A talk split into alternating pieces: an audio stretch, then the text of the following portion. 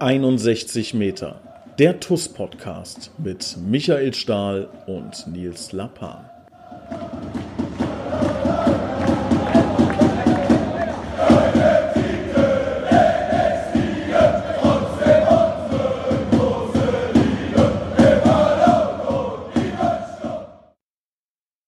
Hallo liebe Zuhörer, hier ist 61 Meter der TUS Koblenz Podcast. Ich begrüße heute recht herzlich unseren Co-Trainer Ilias Trenz. Servus Ilias, schön, dass du dabei bist. Hallo Nils, hallo liebe Zuhörer. Ja, lieber Ilias, ähm, eine lange Zeit, seit wir das letzte Mal miteinander gesprochen haben. Ähm, ich bin sehr gespannt, was du unseren Hörern so ein bisschen von deiner persönlichen Entwicklung, ähm, aber auch der Entwicklung des Vereins, der Mannschaft ja, berichten kannst. Du bist seit ganz, ganz langer Zeit ja eng, ganz, ganz eng an der Mannschaft und mit der TuS Koblenz verwurzelt. Und da würde ich gerne mit dir gemeinsam heute eintauchen. Bist du bereit? Gerne, sehr gerne. Es ist schon ein Jahr her. Ich habe eben überlegt, ähm, letztes Mal, als wir zumindest im Podcast gesprochen haben, das war in der Vorbereitung letzte Saison. Ja, stimmt, ist lange her, ja. Ja, liegt auch daran, dass man dich ein bisschen äh, schützen muss, weißt du? So Welpenschutz hast du teilweise. das lieb, das lieb. Nein. Ja. Ähm, Ilias, wie ist, wie ist dein, äh, deine aktuelle ähm, Stimmungslage? Wie, wie fühlt es sich aktuell an? Ja, große Vorfreude wieder. Also die zwei Wochen haben gut getan, die Pause. Das hat, die Rückrunde hat schon sehr viel Energie gezogen. Äh, da bin ich ehrlich. Äh, ich glaube nicht nur für die Fans, für die Zuschauer, sondern auch äh, fürs Trainerteam, für die ganze Mannschaft. Äh, das hat echt Energie gezogen und die zwei Wochen waren wichtig, mal abzuschalten. Ähm, haben die Jungs auch gar nicht so viel mitgegeben, weil es eben nur zwei Wochen Pause waren. Ähm, aber werden wir bestimmt gleich nochmal tiefer eintauchen. Aber als wir dann uns nochmal gesehen haben und mit allen zusammen in der Kabine gesessen haben, ähm, spätestens dann ähm, sehr, sehr große Vorfreude auf die, auf die neue Saison. Ja, dann lass uns mal so ein bisschen das Ganze als ähm, Dreiteiler sehen, als, als ähm, ja, auditives Triptychon. Jetzt muss ich mir ein paar äh, komische Begriffe äh, wählen. Also ähm, Blick in die, in die Vergangenheit, dann in die Gegenwart und natürlich dann, ähm, ja, wie die, wie die Zukunft aussieht. Ähm, vielleicht auch deine persönliche, kann man auch mal drüber sprechen. Ähm, ja, Blick in die Vergangenheit. Ähm, letztes Mal, als, als wir miteinander gesprochen haben, sah das Trainerteam noch anders aus.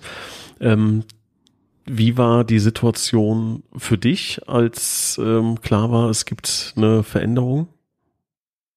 Keine einfache Situation. Also eine, die ich zum ersten Mal erlebt habe, ähm, als Co-Trainer, dann äh, ja, dass der, dass der Cheftrainer entlassen wird ähm, und dann trotzdem mir zeitgleich aber noch das Vertrauen äh, geschenkt wird und ich dann im Verein bleiben durfte.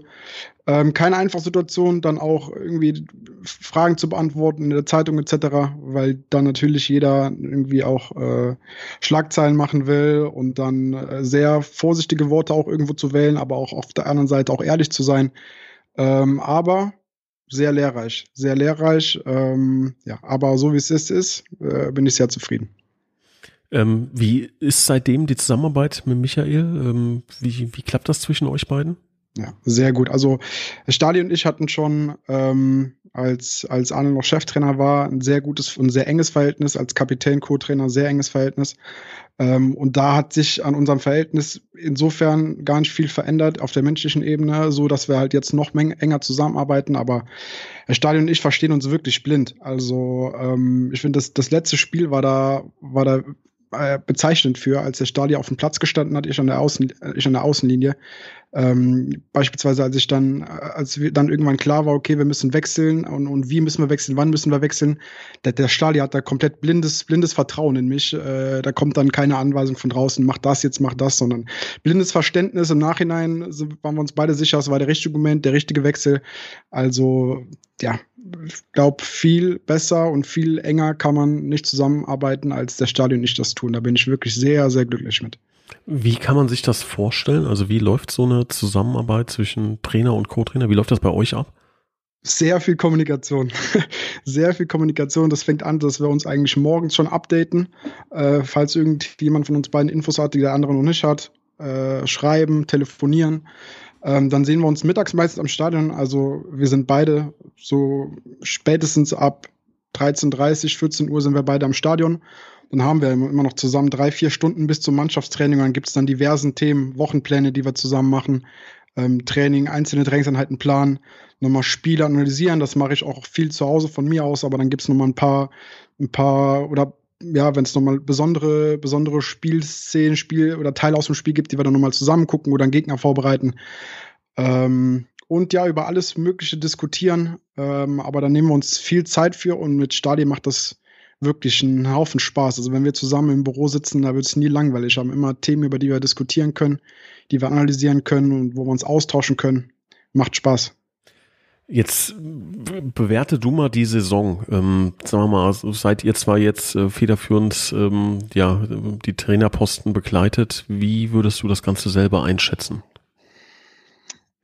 Schwierige Saison, sehr lehrreiche Saison, aber von außen gesehen, also versucht das auch immer von, von mehreren Perspektiven zu betrachten, sehr schwierig. Ich glaube, dass sie für uns eine ganz wichtige Saison war und auch die wirklich die großen Hürden, die großen Hindernisse, die wir hatten, die zu nehmen mit den Spielern, äh, die wir dann größtenteils zur Verfügung hatten. Das war von außen vielleicht nicht immer ähm, nicht immer lustvoll anzusehen, aber uns selber, glaube ich, hat das unheimlich viel gegeben. Also beispielsweise ähm, Almir Ametai, Marcel Wingender, Armin Chena, Yusufa Savane, das sind alle Spieler, die entweder noch A-Jugend, Jonas Bast, das sind Spieler, die entweder noch A-Jugendspieler sind oder jetzt im ersten Jahr Herren ähm, unterwegs waren. Und es war vor der Saison überhaupt nicht abzusehen, ähm, dass die Jungs annähernd über 25, 30 Spiele machen. Ähm, und dass dann ein Lernprozess da ist, logischerweise, und die Jungs auch dem Platz noch nicht alles richtig machen. Ich denke, das ist irgendwo selbsterklärend und dass, ähm, ja, dass dann auch vielleicht mal das eine oder andere Ergebnis äh, drunter leidet, ist auch selbsterklärend. Aber jetzt zu wissen, wir haben die, die ganzen jungen Spieler, die bei uns im Kader sind, die haben, das sind Oberligaspieler, die haben einfach schon eine Saison lang Oberliga gespielt. Das ist jetzt im Nachhinein für uns wirklich sehr, sehr hilfreich für die neue Saison. Also, ähm, ja, könnte man sich das irgendwie basteln jetzt dies also wenn wir jetzt in die Saison reingehen würden und würden uns das irgendwie wünschen und basteln dann würden wir sagen es wäre super wenn die jungen Spieler schon ein bisschen schon ein bisschen Oberliga gespielt haben und die Situation haben wir jetzt so dennoch ähm, bringt es auch nichts, das Ganze auch irgendwie schön zu reden. Platz 12, TuS Koblenz in der Oberliga, ähm, bei, bei aller Demut, aber das, das wollen wir nicht nochmal so. Und ähm, da haben wir vor allem in der Rückrunde auch teilweise sehr, sehr gelitten. Die Niederlagenserie unter anderem, äh, das hat keinen Spaß gemacht. Ähm, wir haben das analysiert, wir haben das wirklich sehr hart analysiert, waren auch selber sehr ehrlich zu uns selber, auch Fehler, Fehler eingestanden. Ähm, in allen Bereichen Kaderplanung, vielleicht die eine oder andere, auch das, was wir taktisch gemacht haben, was nicht ganz so gegriffen hat, wie wir uns das vorgestellt haben. Da waren wir sehr ehrlich für uns, äh, zu uns und jetzt geht es darum, wirklich gute Schlüsse zu ziehen, die glauben, wir gefunden zu haben. Ähm, und ja, das Potenzial, was wir haben, jetzt ähm, auf den Platz zu bringen. Dinge zu verbessern und dann ähm, nicht mehr um Platz 12 zu spielen, sondern zu attackieren. Das wollen wir nächste Saison. Attackieren ist ein gutes, gutes Stichwort. Wie zeigt sich das aktuell? Also was wird getan, um in der kommenden Saison attackieren zu können? Auf ganz vielen Ebenen wird was getan. Also erstmal wollen wir auf dem Transfermarkt attackieren. Das ähm, ja, will jetzt nicht zu viel vorwegnehmen, aber glaube, dass wir da jetzt auch die nächsten Tage äh, die ersten offensichtlichen Schritte auch machen, äh, was Neuzugänge angeht. Ähm, da müssen wir auf jeden Fall was tun. Ähm, vor allem unserem Kader Erfahrung ähm, beiführen und ähm, ja auch ja, gestandene Oberliga-Qualität. Ähm, das brauchen wir auf jeden Fall, um eine stabile Achse zu bilden, die uns mehr Halt geben kann ähm, die uns ein bisschen leidensfähiger machen kann auf dem Platz. Ähm, da denke ich, haben wir ganz gute Schlüsse gezogen. Ähm, dann natürlich das, was wir auf dem, auf dem Platz gesehen haben, was wir analysiert haben. Ähm, ich habe davon gesprochen, dass wir mehr Stabilität in unserem Spiel brauchen. Ähm, der Stadi hat das, glaube ich, vor ein, zwei Wochen auch schon im Podcast äh, ein bisschen erläutert, dass wir in Phasen, in denen wir nicht Spiele dominieren, wo wir nicht Spiele kontrollieren, in den Phasen fangen wir eigentlich sofort Gegentore. Und das ist uns äh, das ist uns, ja, über die ganze Saison haben wir das nicht in den Griff bekommen. Ähm, und die Kunst ist es, und das war vielleicht auch mit dem, was ich so ein bisschen mitgebracht habe, diesen, diesen dominanten Fußball, Spiele zu kontrollieren, ähm, dann aber auch in Phasen, wo du nicht einen Ball hast, Spiele ohne Ball zu kontrollieren. Das ist ein ganz entscheidendes Thema, mit dem wollen wir uns intensiv beschäftigen in der, in der Vorbereitung. Das heißt nicht, dass wir jetzt dem Gegner äh, ab dem 30.07. einen Ball geben und uns hinten reinstellen, überhaupt nicht. Aber in der Oberliga, und das habe ich auch ein Stück weit gelernt, vor allem dann, wenn du individuell nicht drei Klassen besser bist als der Gegner, gibt es Phasen im Spiel, wo du eben nicht einen Ball hast. Und in den Phasen hatten wir keine Stabilität. Und darum wird es jetzt, das wird ein großer Teil in der Vorbereitung zu sein. Ähm, natürlich auch verbunden mit den Neuzugängen mehr Stabilität in die Phasen des Spiels zu bekommen, in denen wir nicht einen Ball haben. Ganz blöd gefragt, wie macht man das?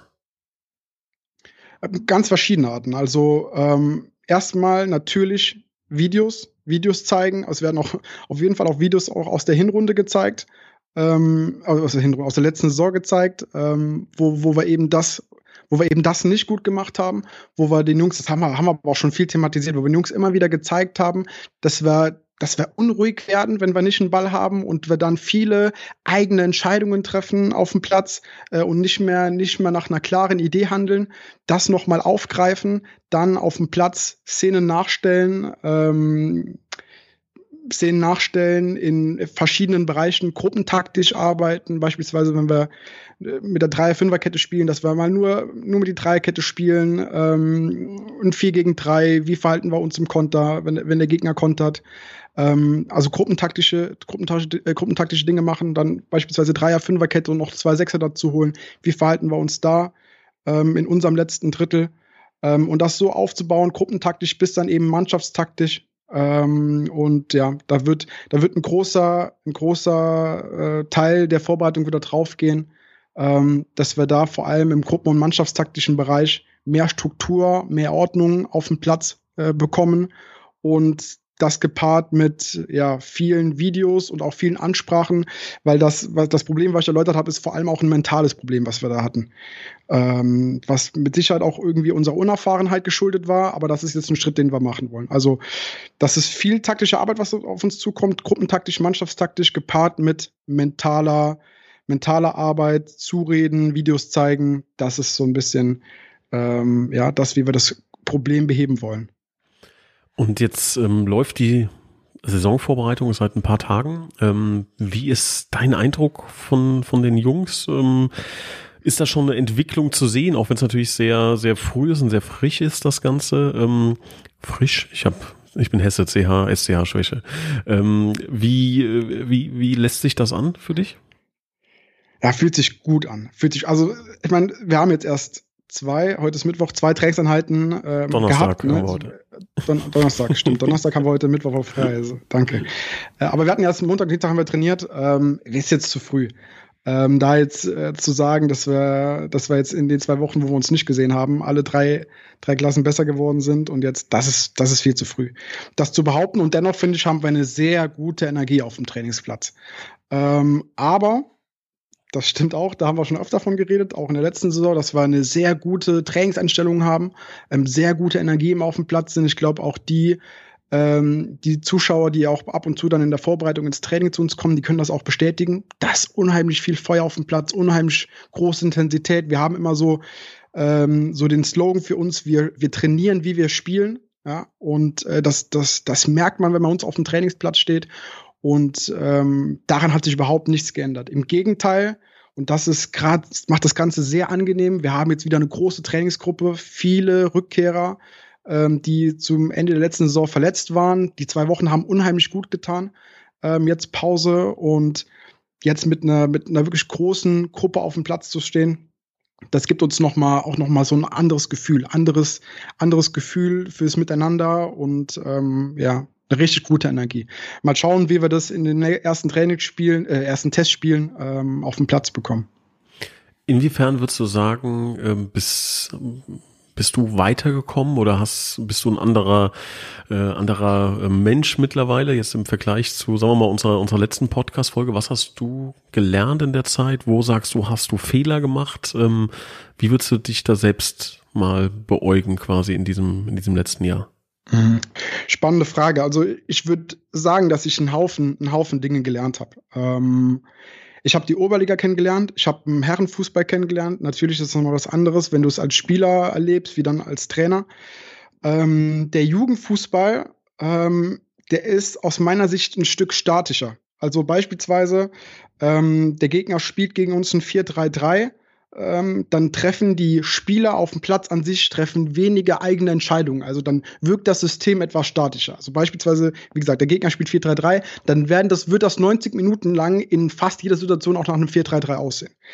Wenn jetzt Oberliga ist und beispielsweise Engers am ersten Spieltag gegen uns spielt ein 4-3-3, wird das in den wenigsten Situationen nach einem 4-3-3 ausgehen, weil da Spieler wie, jetzt mal Namen zu nennen, wie ein Finkenbusch oder Brahai, die treffen unheimlich viel eigene Entscheidungen auf dem Platz. Also die tauchen auf einmal in Räumen auf, mit denen man vorher gar nicht gerechnet hat, beziehungsweise die sehr untypisch sind, vielleicht auch für ein System. Also der Sechster lässt sich mal auf den, auf den Flügel fallen und äh, macht aus einer Dreierkette im Aufbau eine Viererkette, ähm, solche Dinge.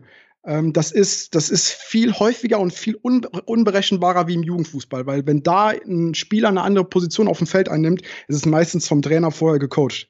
Das heißt, dass du auch in der Vorbereitung auf den Gegner ein bisschen flexibler sein musst und im Spiel ähm, auch ja variabler sein musst und den Jungs auch ja an, mehr Optionen an die Hand geben muss, gerade was, was auch das Ding gegen den Ball angeht. Also ich kann zum Eldo nicht sagen, du spielst äh, heute gegen, äh, gegen Finkenbusch auf der Acht und er wird immer in, der, in dem Raum spielen ähm, und er wird immer das machen.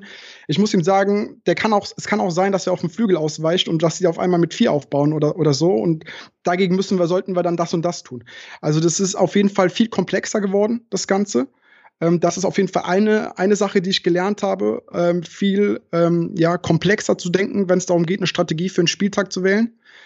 Ähm, eine andere Sache, das habe ich eben schon ein bisschen angerissen, ähm, in, der, in der Jugend ist es mir als Trainer viel einfacher gefallen, äh, mit meinen Mannschaften Spiele zu kontrollieren. Das hat mit Sicherheit auch mit dem Aspekt von gerade eben zu tun, dass es ein bisschen berechenbarer ist alles. Ähm, und da konnte ich mich auch größtenteils darauf beschränken, was eigentlich ist, was wir, wenn wir einen Ball haben, beziehungsweise was wir machen, wenn wir einen Ball verlieren.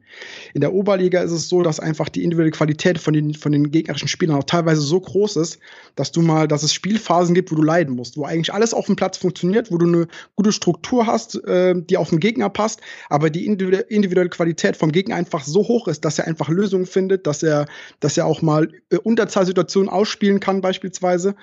Ähm, und dann kommt das zum Tragen, äh, was ich eben versucht habe, ein bisschen zu skizzieren. Was machen wir oder wie verhalten wir uns auf dem Platz, wenn wir eben mal das Spiel nicht mit Ball kontrollieren?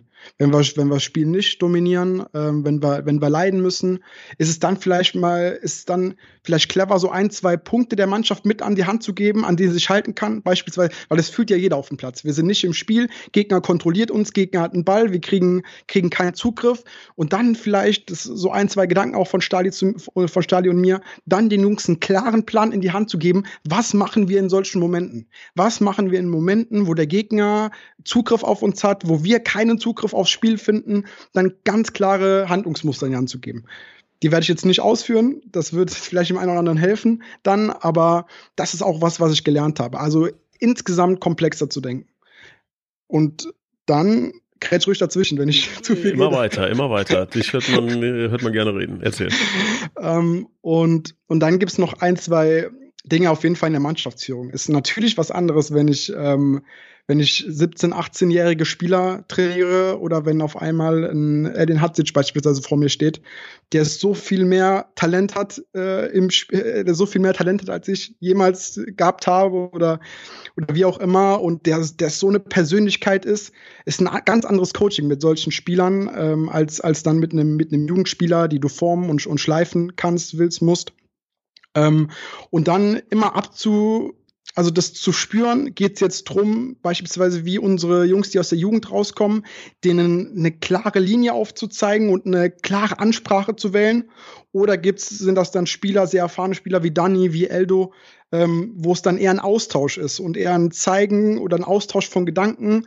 Ähm, und ja, so nach dem Motto, dass man dem Spiel auch immer das Gefühl gibt, wir kommen zusammen auf die Idee oder wir kommen, finden da zusammen auf eine Lösung. Immer ähm, auch auf, wie gesagt, auf die Gedanken von einem Spieler einzugehen.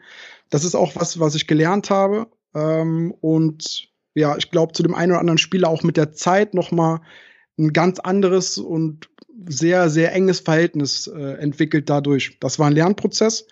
Ähm, aber ich denke, dass ich da auch, ja, wie gesagt, schon ein paar Schritte weiter bin wie noch vor einem Jahr. Ja, das sind jetzt Dinge, die mir so mal in den Kopf kommen. Ja, wie, wie würdest du das auf, auf dich persönlich äh, beschreiben? Bist ja noch ein, ein junger Mann. Ne? Würdest du auch sagen, dass du persönlich dich in, in ein paar Bereichen entwickelt hast?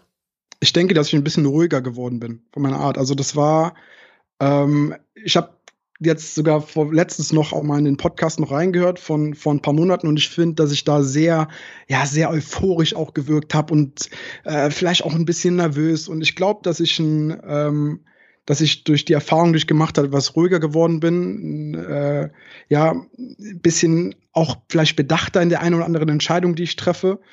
Ähm, ja, also so Stichwort, ja, ich bin etwas, etwas ruhiger geworden, etwas bedachter, etwas überlegter.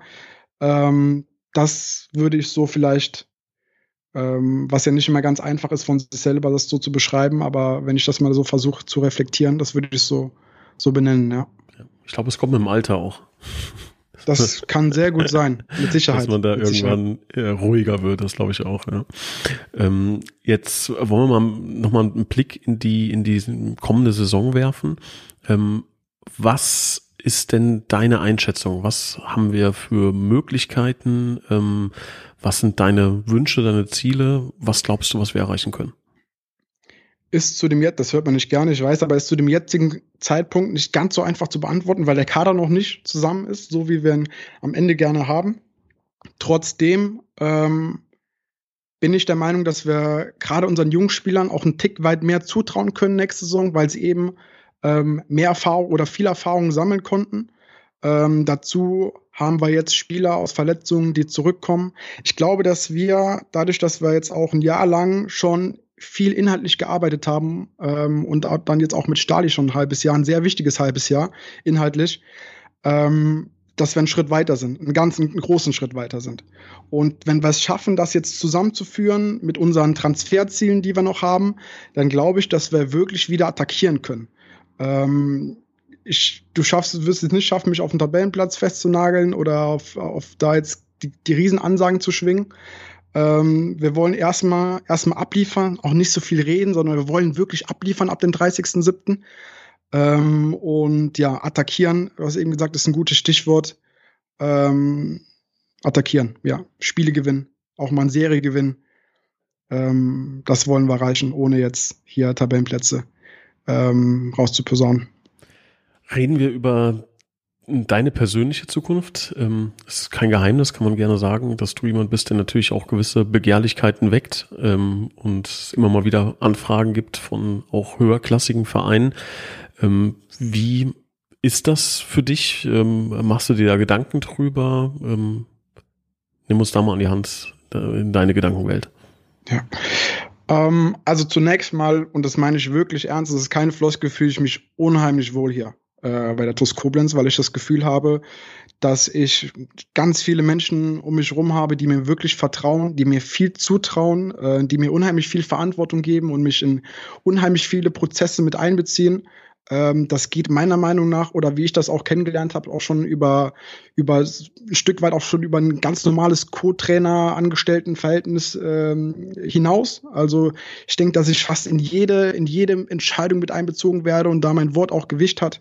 Und das weiß ich wirklich zu schätzen. Und deswegen ähm, habe ich da jetzt keinen inneren Drang oder dieser, ja, diesen oder dieser innere Drang, den nächsten Schritt zu machen, nach oben zu gehen, wird dadurch auf jeden Fall auch ein bisschen kontrolliert. Und dennoch ist es kein ähm, Geheimnis. Ich glaube, wer mich kennt, der weiß auch, dass ich, ähm, dass ich hungrig bin, was den Fußball angeht und auf jeden Fall auch da einen Weg suche, um das eine oder andere noch zu erreichen.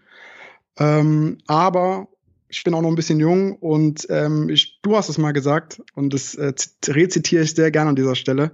Ich habe auch noch zu viele Fehler noch nicht gemacht. Und ähm, deswegen fühle ich mich in der jetzigen Position sehr wohl, wenngleich ich natürlich auch ähm, ja, insofern ambitioniert bin, dass ich einen Weg nach oben suche und ähm, ja, wenn möglich auch finde. Ja. Äh, finde ich eine, finde ich eine sehr spannende Situation, die ich finde, das sage ich in aller Offenheit, dass du die mit Bravour meisterst, dass man natürlich auch an seiner eigenen Karriere arbeiten möchte und arbeitet. Ähm, aber du natürlich trotzdem ein Zuarbeiter bist äh, in einer gewissen Art und Weise. Ne? Das bringt nun mal die Rolle des Co-Trainers mit sich und dass du das wirklich ähm, mit Bravour meisterst, finde ich, ähm, dass man nicht das Gefühl hat, in keinster Art und Weise, dass du dich irgendwie ins, ins Rampenlicht stellen möchtest, äh, ins Rampenlicht stellst, ähm, sondern ganz im Gegenteil, wenn dann die Bühne einmal da war, ich erinnere da gerne an die, an die Pressekonferenz nach dem Spiel gegen, wen war's, äh, Dudenhofen, ähm, ja, wo du, wo du dann direkt äh, auf, auf Stadi, auf einen Cheftrainer gezeigt hast, ähm, das hat mir schon sch schwer imponiert und ähm, ist, glaube ich, auch so ein bisschen dein Charakter, oder? Ja, ähm, danke. Aber ihr macht es mir auch sehr einfach. Also das muss ich dazu sagen. Äh, ist, glaube ich, genau das, wenn man in, in alle Entscheidungsprozesse mit einbezogen wird, wenn mir so viel Verantwortung geschenkt wird und so viel zugetraut wird, dann ist es auch nicht schwer, im entscheidenden Moment dann äh, einen Schritt zurückzutreten und äh, auf andere zu zeigen. Weil ähm, es ist so, ich, ich, ich stehe nicht vorne, ich stehe nicht auf der Bühne, ähm, das tun andere und äh, vielleicht wird es irgendwann mal kommen, ähm, aber das ist jetzt noch nicht der Zeitpunkt. Jetzt geht es darum, wirklich Wert zu schaffen, äh, im Hintergrund zu arbeiten ähm, und im, im, besten Fall andere bestmöglich aussehen zu lassen. Das ist auf jeden Fall äh, das, was ich mir vornehme jeden Tag und ähm, was mir diese Saison auch nicht immer perfekt gelungen ist. So ehrlich muss ich auch sein. Oder die vergangene Saison, aber ähm, ja, hoffentlich nächste Saison dafür umso besser ist, glaube ich, ähm, also ich meine, du weißt, dass wir da immer ganz offen und äh, intensiv äh, drüber sprechen. Auch du bist natürlich ein, ein extremes Talent, das ähm, steht außer Frage. Bist schon fast einen Schritt weiter als ein Talent, das aber auch natürlich ähm, gefördert und gefordert werden muss. Ne? Und ähm, ich hoffe, dass ähm, die ja, die Entscheidungen, die wir da gemeinsam treffen, ähm, ja, dazu führen, dass du auch irgendwann eine große Trainerkarriere hinlegst und äh, du weißt, äh, was, was immer mein Satz äh, zu dir ist, ne? Geduld, ähm, Geduld ist das Allerwichtigste, was du, glaube ich, mitbringen musst. Ähm, und ähm, ich glaube, wenn du das äh, einhältst oder wenn du, wenn du weiter so an dir arbeitest, dann glaube ich, werden wir ähm, mit dir auch perspektivisch einen weiteren, ähm, ja, großen Namen vielleicht irgendwann im, im bezahlten Fußball sehen, der vielleicht seine, sein, ein paar seiner Schritte bei der TuS gemacht hat. Würdest du dich, glaube ich, nicht gegen wehren, ne? Das sind große Worte. Ähm, ähm, ja, Natürlich, das ist alles, es ist Zukunft so. Es ist, für mich zählt jetzt wirklich, es ist, ist eine Floske, aber für mich zählt jetzt wirklich äh, heute, ja, was habe ich heute schon gemacht für die TUS, was habe ich heute schon gearbeitet und äh, was die Zukunft dann, was die Zukunft dann mit sich bringt, das wird sich sehen. Jetzt ist erstmal TUS Koblenz, jetzt ist erstmal Vorbereitung auf die neue Saison und ähm, dann auch wirklich eine bestmögliche Saison spielen. Ja. Blicken wir mal auf die kommenden ähm, zwei Groß-Events. Ähm, erstmal gegen Mainz 2 spielen wir am kommenden Samstag in Nördtershausen. Ähm, Klassentreffen kann man sagen. Ne? Da treffen wir viele alte Bekannte wieder. Ich weiß gar, also das war im Ursprung auch mal äh, ein großer Gedanke, aber mittlerweile, wenn ich sehe, Marc Richter ist glaube ich bei der ersten Mannschaft dabei. Felix Könighaus ist glaube ich verletzt. Ähm, Luki Laux könnte dabei sein. Ähm, genau. Was erwartet uns da? Ähm, ein Top-Gegner und ich bin leider nicht dabei. Ich weiß gar nicht, ob du es wusstest, aber das weißt höre ich jetzt zum ersten Mal. Hörst du nicht, aber du hast es vergessen. Ich habe es dir schon mal erzählt, aber ist schon ein paar Wochen her. Ähm, ja, ich bin leider verhindert tatsächlich. Ähm, und aus unitechnischen Gründen, das kann ich auch leider nicht absagen, das ist ein Pflichttermin. Ähm, werde nicht dabei sein können. Hätte mich sehr gefreut, einen, Marc wiederzusehen. Ähm, hab zum Marc wirklich ein super Verhältnis gehabt ähm, in der Zeit, in dem halben Jahr oder bisschen länger, wo ich ihn, wo ich ihn trainieren durfte. Ähm, glaube, dass wir uns gegenseitig ähm, ja sehr viel gegeben haben. Ich glaube, ich habe ihn öfter genervt als er mich, aber es scheint sich ausgezahlt zu haben. Ähm, ja, schade, dass ich den Markt nicht sehe, ähm, aber wir haben Kontakt. Ähm, ansonsten was, was unsere Jungs erwartet dort ist, wie, wie angesprochen, ist ein Top-Gegner. Sehr spielstark, sehr variabel in ihren Abläufen. Ähm, mal gespannt, ob sie, ob sie mit einer Dreierkette spielen. Das haben sie letzte Saison eigentlich am häufigsten getan. 3-5-2, 3-4-2-1. Ähm, ja, offensiv ausgerichteter Gegner. Dann können wir mal schauen, ob wir da in, in unserem Vorhaben einen Schritt nach vorne machen, nämlich in, in Spielphasen oder mal Spiel kontrollieren, wenn wir nicht einen Ball haben ähm, das wird am Samstag definitiv äh, Phasen geben, wo das der Fall sein wird. Ähm, da bin ich gespannt. Ich werde es leider nicht, nicht live sehen, aber ich werde es mir zu 1000 Prozent mindestens ein, zwei Mal ähm, auf, auf dem Video ansehen und das Spiel dann analysieren. Also ähm, gespannt, was unsere Jungs auf dem Platz, auf den Platz bringen. Ist, glaube ich, das erste Spiel, seit ich dich kenne, das du nicht sehen kannst, ne? Das ist richtig. Das ist tatsächlich so. Ja. So stellst du dir, glaube ich, eine persönliche Hölle vor. TUS, TUS spielt, du bist Co-Trainer und kannst es nicht und sehen. Und vor allem, wenn du wüsstest, was ich da mache, äh, was mein Alternativprogramm ist, das ist, das ist wirklich, das ist die reine Hölle. das ist die reine Hölle. Vielleicht bin ich ein paar Mal auch öfter auf Toilette und mach dann TUS TV an und das wird sehr schwer, ja. Nee, freue ich mich nicht auf das Wochenende. Überhaupt nicht. Ich habe ähm, als ich äh, noch, noch Stadionsprecher war, da war ich so in den, in den letzten Zügen meiner schwer unerfolgreichen Tischtenniskarriere, hatte ich glaube ich noch zwei Spiele. Ähm, und da gibt's beim Tischtennis gibt's immer so einen Handtuchhalter, wo man so ein Handtuch reinlegt, wie so einen kleinen Korb, ne? Ja. Und äh, ich habe da wirklich das Handy drin liegen gehabt und habe ähm, TUS TV angehabt. Ähm, oder damals, äh, ich glaube es war damals äh, noch äh, irgendwie Fanradio oder Ticker, ich weiß gar nicht, nee, es war auf jeden Fall Bewegtbild, das weiß ich noch. Ähm, und bin dann immer, man darf alle sechs Punkte zum Handtuch gehen, da bin ich immer hin und habe dann so das maximal ausgereicht gereizt und dann immer die Hände getrocknet und immer so 30 Sekunden geguckt während, während eines Spiels. So musst du das auch einfach machen, weißt du? Das ist ein sehr guter Tipp, weil, ja. jetzt, ich kann es erzählen, ich mache einen Rettungsschwimmerschein und das ist hm. der letzte Termin, den ich wahrnehmen kann. Der, oder der Alternativtermin ist einfach in der Saison, deswegen muss ich das jetzt machen, sonst fliege ich aus allen möglichen Sportkursen raus. Und ähm, ja, guter Tipp. Ich werde mich, ja. denke ich, auch ein paar Mal öfter abdrucken gehen und habe dann da das Handy liegen und TUS TV an. Ja, ähm, da schon mal ganz kurz der Hinweis, liebe Zuhörer, das Spiel gegen Fortuna Düsseldorf werden wir nicht im TUS TV zeigen. Ähm, es liegt einfach daran, dass das ein großes Event für die TUS Koblenz ist, äh, wo wir uns super drauf freuen und wir wollen wirklich, äh, dass ihr ins Stadion kommt, dass ihr das mit uns gemeinsam vor Ort feiert. Das wird ein, wird ein richtig cooler Tag, also da einfach schon mal für ähm, eure Planung. Wir werden ähm, aber wahrscheinlich als äh, einziges Spiel ähm, in der kommenden Saison das Spiel gegen Fortuna Düsseldorf nicht im TUS TV zeigen. Ich möchte zu ähm, Thema Marc Richter noch kurz was sagen. Also erstmal äh, auch sehr cool, dass der noch so äh, engen Kontakt äh, hat. Ne? Hat er mit dir, mit mir, Stali glaube ich auch ne? und noch mit ein paar anderen. Er hat mir auch erzählt letztens, dass äh, in der Kabine sehr oft noch über die TUS gesprochen wird. Also da äh, erzählen die sich äh, viele Dinge, hören auch teilweise dann den Podcast und sowas, was ganz cool, cool. ist. Und sehr cool. andere, andere Mindspieler, die gar nichts äh, mit uns am Hut haben, dann, dann mit reinhören. Ähm, und deshalb ähm, kann ich auch hier sagen, und das äh, ist auch so, und das weiß der Marc auch, als wir damals äh, die Überlegung hatten, dich zum Co-Trainer zu befördern, ähm, weiß ich noch, haben wir dich ja um eine, um eine Analyse gebeten, ne, um, um mal so ein bisschen ähm, zu hören, was, was so deine Gedanken sind. Und eine Sache, die werde ich, glaube ich, mein Leben lang nicht vergessen, ist, wie damals noch der etwas wildere Ilias Trends, den du gerade eben selbst beschrieben hast, äh, sehr klar gesagt hat, äh, dass Marc Richter anders und besser eingesetzt werden muss, dass wir da hinkommen müssen, dass er in die, in die gefährlicheren ähm, Räume kommt. Ich kann das jetzt nicht, äh, nicht so intelligent wiedergeben, wie du es tun würdest. Ähm, ich versuche es jetzt mal in meiner Laiensprache äh, rüberzubringen, ähm, dass du das als deine, deine Aufgabe siehst, ähm, Marc äh, in, zum torgefährlicheren Spieler zu machen ähm, und, und in, in gefährliche Positionen ähm, schieben kannst. Und äh, mit dem Wissen von jetzt muss ich sagen, das ist dir schwer gelungen. Oder euch, ne? Das war deine, dein Ansatz, das haben dann auch ein paar Leute mit gemeinsam umgesetzt. Aber ich glaube, ähm, dass ein klitzerkleiner Prozentsatz an dem jetzigen Erfolg vom Marc ähm, auch an dieser Entscheidung liegt, dass er sich langfristig äh, da oben durchgesetzt hätte, steht außer Frage, aber das vielleicht so schnell ging, glaube ich, hast du auch ein paar, ein paar klitzekleine Finger im Spiel. Ja, und ähm, bin da am, am Marc auch dankbar, dass er das auch direkt angenommen hat. Also das überhaupt auch nicht in Frage gestellt hat, ähm, dass äh, nach dem Motto, du kommst aus der, kommst aus dem Jugendbereich, aus der U17 und sollst mir jetzt hier sagen, äh, was ich in der ersten Mannschaft besser machen soll, sondern er hat das unfassbar gut aufgenommen. Ähm, und es ging da wirklich um, ja, um ein paar Einzelheiten. Also ich meine, dass der Marc ein, ein Riesentalent äh, war und, und immer noch ist. Das, das hat ja jeder gesehen, der, der mindestens einmal oder der einmal im Stadion war.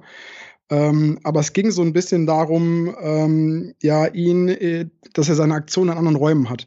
Also er kam dann, äh, wir haben damals das 5-3-2 gespielt und er kam dann immer, äh, ja, weil er so ein, ja, so auch so ein, so ein Ballmagnet in sich hat, der kommt dann oft zum Spiel ähm, und hat dann eigentlich eine Linie, ähm, eine Linie zu früh in, in, in Ball sich abgeholt. Also er war dann immer zwischen Stürmer und Sechser, hat dort den Großteil seiner Aktionen gehabt und mit Marc ging es dann darum, das haben wir dann festgestellt, auch im Austausch, ähm, dass wir schaffen müssen, seine Aktion zwischen den äh, Sechser und den Innenverteidiger äh, vom Gegner äh, zu kriegen und dann in die Zwischenräume, in die Zwischenräume reinzukommen und von da aus immer wieder Box zu bedrohen. Das war ein Punkt, den er sehr gut, den er sehr gut umgesetzt hat, dann auch mit der Zeit. Anderer Punkt war, ähm, dass er, ich kann nicht mal erzählen, also der Marc wird es wiedererkennen, hoffentlich hört er den Podcast, wird sich da bestimmt wiedererkennen jetzt. Ähm, wenn er, ja, wenn wir ballfern angegriffen haben, also beispielsweise Marc spielt im rechten Zwischenraum und wir und unser Angriff läuft über die linke Seite. Ähm, wenn der Marc mit der Aktion selber nicht direkt was zu tun hatte, hat er sich das oft gern aus der Ferne äh, ange angeschaut und äh, ja, ist so ein bisschen dann in eine Beobachterrolle äh, reingeschlüpft. Und darum, da ging es dann für ihn drum, immer, immer die Box zu besetzen, immer einen 16er zu besetzen, auch wenn der Ball fern ist, ähm, um da mehr Abschlussaktionen zu kriegen. Ähm, das war ein Thema. Und dann war es noch so, ja, noch ein, zwei mentale Sachen. Ähm, ähm, unter anderem, ähm, dass er mehr gegnerüberwindende Dribblings macht als ballhaltende Dribblings. Die ballhaltenden Dribblings kann er gut und das macht er auch sehr gerne. Irgendwo in der Außenlinie da ähm, ein, zwei Leute dann ähm, ja, zu beschäftigen, aber nicht wirklich Gegner über, überwinden zu arbeiten. Und da ging es dann drum, das ist dann ein bisschen in Verbindung mit den, mit den Räumen, in denen, in denen, oder den neuen Räumen, die wir ihm dann gezeigt haben, ging es dann da, von diesen Räumen Gegner überwindende Dribblings zu machen. Also nicht aufhören zu dribbeln, sondern nur bessere Dribb oder cleverere Dribblings, Dribblings, die ihm und uns äh, mehr, mehr Impact haben auf unser Spiel ähm, das waren so zwei, drei Themen, in denen wir gearbeitet haben. Und ähm, glaube, dass ihm das oder dass ich in seiner Entwicklung zumindest nicht geschadet habe. Aber wie der Markt das dann umgesetzt hat und den Weg, dass er, den er jetzt geht, ähm, das ist das ist bezeichnend und äh, ich wünsche ihm wirklich nur das Allerbeste, aber das weiß er auch. Da schließen wir uns an und ich glaube auch sagen zu können, ähm, ich habe so letztens mal die eine oder andere Stimme gehört, ähm, so von wegen, ja, wir hätten Mark halten müssen und so weiter. Ne? Ähm, ich glaube sagen zu können, auch bei einigen Fehlentscheidungen, dass das äh, goldrichtige Entscheidung war, es genau so zu machen, mag nicht im Sommer zu verkaufen, noch ein halbes Jahr zu halten, im Winter zu verkaufen. Ähm, es ist, glaube ich, für alle alle Parteien äh, eine ideale Lösung gewesen. Ähm, natürlich ist es toll, einen Spieler von dieser Qualität vielleicht auch mal längerfristig dann zu halten. Aber äh, wenn man sieht, dass der Junge jetzt in der ersten Mannschaft Mainz 05 ähm, mittrainiert, mit der, in der Saisonvorbereitung dabei ist und vielleicht auch die Saison die ersten Bundesliga-Minuten schnuppert, da muss man auch als TuS Koblenz Fan und, und Mitarbeiter und Angestellter und ähm, Ehrenamtler sagen, das ähm, gönnen wir dem Jungen von Herzen. Und das habe ich ihm auch heute Morgen genauso geschrieben. Das meine ich auch. Ähm, das ist, ist eine schöne Sache irgendwie definitiv. Alles, alles zugesagt, ja, auf den Punkt gebracht. Lieber Ilias, ähm, ich danke dir an dieser Stelle äh, recht herzlich, ähm, sowohl für deine Zeit jetzt als auch für die ähm, wirklich tolle Zusammenarbeit, ähm, muss ich muss ich sagen, möchte ich sagen, ähm, die unfassbar Spaß macht. Du bist ein sehr wissbegieriger junger Mann. Äh, was mir sehr imponiert ist, dass du ähm, in der Lage bist ähm, zu reflektieren, Fehler einzugestehen und vor allem ganz, ganz hart an dir zu arbeiten. Das werden wir jetzt hier nicht, nicht vertiefen, aber ich sehe und weiß, ähm, wie viel du für persönliche Entwicklung investierst, wie viel du für diesen Verein investierst und ich weiß auch, was du letzten Endes dabei äh, auf dem Lohnzettel stehen hast. Ähm, das ist äh, wahrscheinlich nicht das beste Geschäft, das man auf dieser Welt machen kann. Ähm, aber, und da bin ich der festen Überzeugung, es wird zu großem Erfolge führen. Ich hoffe noch lange bei der TUS ähm, und ähm, weiß aber auch, dass ähm, irgendwann der Weg für dich von der TUS weggehen wird und vielleicht auch weggehen muss. Ähm, ich hoffe, dass das noch ein bisschen in der Zukunft liegt. Ähm, beobachte das sehr gerne und ähm, hoffe, dass ich da, ich und äh, der Rest vom Team noch ein, noch ein paar, ja, ein bisschen dran schleifen können an diesem tollen Diamanten, den wir da haben. Das sind große Worte, Nils. Vielen Dank. Ähm, ja, ich habe gesagt, ich fühle mich sehr wohl, fühle mich sehr, mir macht großen Spaß äh, zu arbeiten und ähm, ja, hier, hier was zu entwickeln. Äh, ich glaube da wirklich dran ähm, dass, der, dass der Weg nach oben führt mit der TUS ähm, und macht mir großen Spaß, da unheimlich viel Zeit und Arbeit zu investieren. Ähm, da werde ich nicht müde, im Gegenteil. Ähm, ich habe das Gefühl, dass wir, dass wir jetzt gerade an einem, an einem Punkt sind, wo wir nochmal richtig was nach vorne bringen können. Und ähm, ja, sehr spannend und wie gesagt, freue mich riesig auf die, auf die kommende Saison, auf die kommende Zeit. Dann brauchen wir noch deinen Bitburger TUS-Moment der Woche. Der kommt jetzt wieder aus dem Nichts, ne? Aus dem Nichts. Aber ich habe mir vorhin einen Gedanken gemacht. Scheiße, ich habe ich hab noch nichts. Lass dir Zeit. Also der TUS Bitburger Moment der Woche. Nein, also für mich ganz klar ähm, der Moment, als wir am Montag wieder in der Kabine gesessen haben. Ähm, eine volle Kabine. Das hatten wir wirklich die letzten Wochen, Monate hatten wir es nicht mehr gehabt, sondern wirklich eine volle Kabine da gesessen. Viele hungrige, ausgeruhte Gesichter mit einer Menge, die eine Menge Vorfreude aus, ja, äh, ausgestrahlt haben. Ähm, dann Stalis Ansprache dazu und ähm, ja, dieser Moment dann das erste Mal auf den Trainingsplatz dann wieder zu gehen, so, ja, ist, eine, ist ein neues Kapitel jetzt, lass uns das, lass uns das beginnen, lass uns zusammen anpacken. Ähm, das ist mein, mein TUS Bitburger Moment der Woche. Ähm, ich hoffe, du hast genug Zeit gehabt jetzt. Ähm, ja, ich habe hab überlegt, ich habe äh, drei im Kopf gehabt jetzt, ähm, re relativ spontan, ähm, die mir wirklich positiv in Erinnerung geblieben sind. Ähm, ich glaube, ich werde alle drei so zusammenfassen als einen, auch ähm, wenn es immer ein bisschen doof ist, wenn man einzelne Spieler rauspickt, weil äh, ganz, bei ganz, ganz vielen das auch so war und oft ist es einfach auch nur, wo man dann hinschaut. Ne? Also es geht darum, dass ich ja am Montag, Dienstag Trainingsauftakt auch äh, vor Ort war und mir das angeschaut habe ähm, und ähm, ja, wie gesagt, also will da niemand anderen ausklammern, aber es ist einfach auch manchmal, wo einfach die Aufmerksamkeit dann liegt. Ne? Ähm, aber mir sind da ähm, zwei Spieler in diesem in diesem Trainingsauftakt äh, aufgefallen, gar nicht spielerisch, sondern in einer persönlichen Entwicklung. Das sind äh, Almir und Mandy. Ähm, ich finde, dass Almir ähm, eine, eine wahnsinnige Aura mittlerweile entwickelt hat. Der ist ja noch so, so jung, ne? ein ganz junger Kerl, aber der eine, der noch viel lernen muss, ne? Und vielleicht auch in, in der kommenden Saison ähm, auch ja vielleicht nochmal einen Erfahrenen an die Seite gestellt bekommt, von dem man sich was abschauen kann. Ne? Aber der hat schon eine, schon eine sehr, sehr starke Präsenz, eine sehr, sehr starke Aura entwickelt, hat mir sehr gut gefallen. Ähm, ich finde, dass Mandy, der ähm, sowieso schon so ein bisschen den Schalk im Nacken hat, mal ein bisschen was für die, für die ältere Zielgruppe, ähm, also ähm, ja, mutiger Kerl ist, ne, ähm, auf und auf und außerhalb des Platzes, aber noch mal eine, eine gewisse Prise Leichtigkeit äh, und Selbstverständlichkeit dazu entwickelt hat. Ähm, und den dritten, das war nicht auf dem Platz, sondern das war in einem persönlichen Gespräch, ähm, war Adit Maloko. Ähm, der, du warst glaube ich bei dem Gespräch sogar dabei. Ich war dabei. Du warst dabei. Äh, cooler Typ also ist jetzt ein, jetzt kann man denken, hä, der kennt ihn auch schon seit einem Jahr, ne? Ja, kenne ich, aber äh, auch da, glaube ich, nochmal einen, einen Entwicklungsschritt gemacht und cleveres Kärtchen. Also hat, hat, hat mir wirklich äh, imponiert. Ähm, und die drei zusammen ähm, will ich das mal gar nicht sportlich, sondern menschlich betrachten, ähm, haben auf jeden Fall einen großen Sprung gemacht. Ich glaube, dass das auch auf ganz, ganz viele andere zutrifft, ähm, aber mit denen hatte ich jetzt einfach die Interaktion nicht. Das wird dann wahrscheinlich in der nächsten Woche kommen. Ähm, das ist mein meine Bitburger Momente der Woche. Ich mache heute eine Sonderausnahme für mich selber. Ich, ich darf ja. Ja, ähm, die ja. Jungs haben es auch alle drei verdient, äh, genannt zu werden. Also stimme ich dir zu 100 Prozent zu. In der Persönlichkeit einen großen Schritt gemacht und das ist genau das, was ich ja eingangs ähm, erzählt oder versucht habe zu beschreiben. Die Oberliga-Einsätze, die die jetzt letzte Saison geschnappt haben, ähm, das hat was mit denen gemacht und das, das strahlen die aus, das spürt man und ähm, mit Sicherheit werden die weiter Fehler machen und ähm, werden, äh, werden weitere Entwicklungsschritte brauchen, um an ihr, an ihr bestes Level und ja, zu kommen.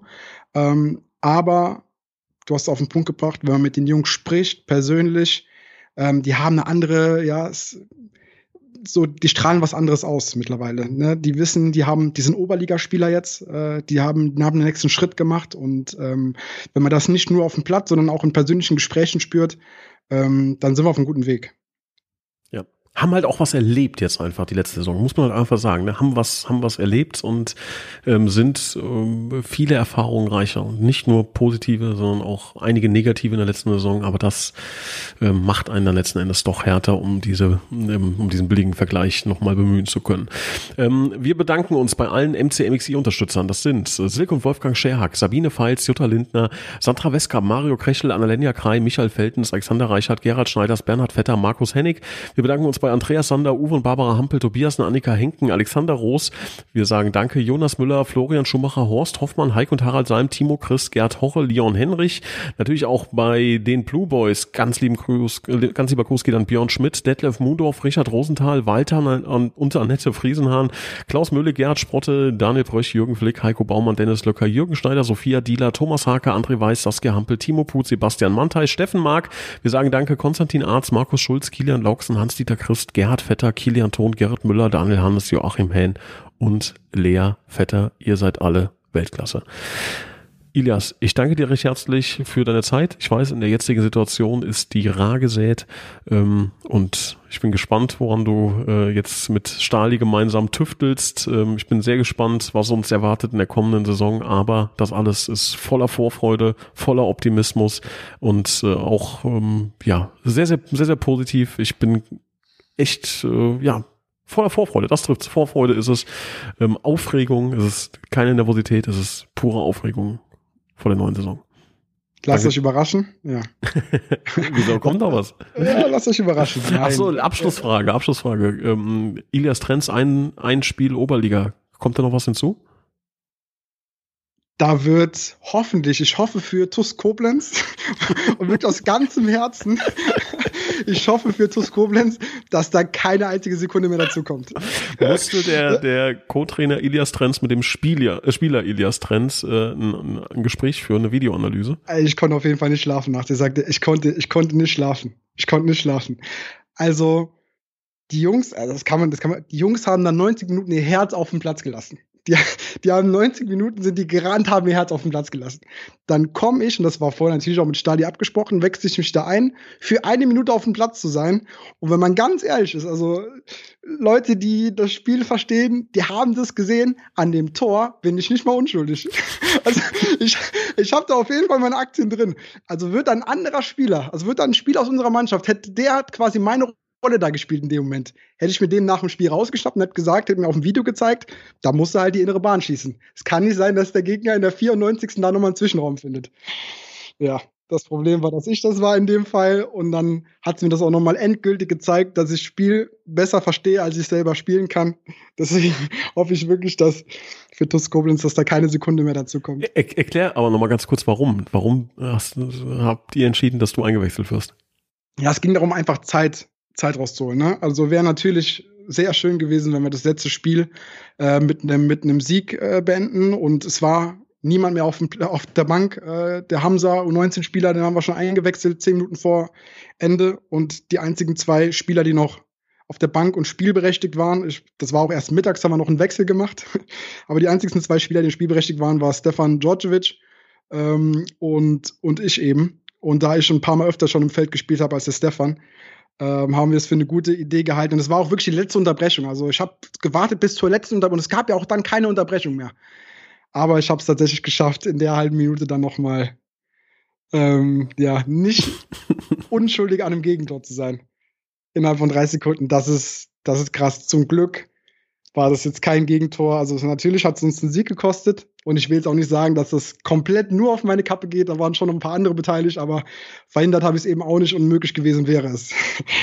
ähm, ja, zum Glück nicht kriegsentscheidend das Tor am Ende. Ähm, aber ich weiß, oder alle, alle, die noch mal so ein bisschen gemunkelt haben, wieso oder es wird, es wird zumindest nicht mehr so sein, dass irgendjemand aber bei jetzt rumläuft und mich fragt, warum ich nicht noch selber spiele.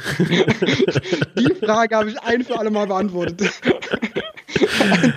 Aber ich, ich, ich sag dir, das ist ich glaube, ich weiß es ja nicht, ne, aber ich glaube, dass man irgendwann in, in so einem Schaukelstuhl sitzt und, und zurückblickt, ne, und dann hat man so 50 bis 100 Stories. Äh, Im Idealfall habt ihr, liebe Zuhörer, alle viel, viel mehr, aber irgendwie mein Gedächtnis ist auch nicht mehr so gut, aber ich glaube, dass man so 50 bis 100 Stories einfach hat, die man dann auch jedem immer erzählt, ne, also die wird man dann 500.000 Mal allen Enkelkindern erzählen, die sagen, ach, Opa erzählt wieder, ähm, und ich glaube, das wird eine dieser Geschichten sein. Also ich glaube, das ist so eine Geschichte, wie du dich als Co-Trainer an der Seitenlinie selbst eingewechselt hast, ohne Ballkontakt und dann die Bahn nicht geschlossen hast und deine Karriere, äh, deine sportliche Karriere quasi am Höhepunkt, aber auch am Tiefpunkt gleichzeitig beendet hast. Nie höher gespielt, aber auch nie äh, ja schlechteren Impact gehabt auf dem Spiel.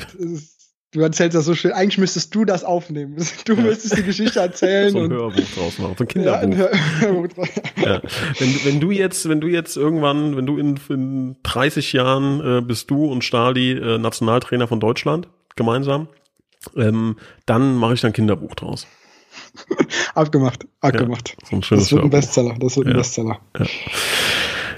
Ilias, war nochmal schön für alle, die schon vor den MCMXI-Leuten abgeschaltet haben, weil sie gesagt haben, es kommt nichts mehr. Tja, habt ihr euch geschnitten. Ähm, ich bedanke mich nochmal recht herzlich für deine Zeit. Wir sehen uns äh, spätestens heute Abend. Freue ich mich drauf. Mach's gut. Sehr gerne, Nils. Bis dann. Ciao. Ciao.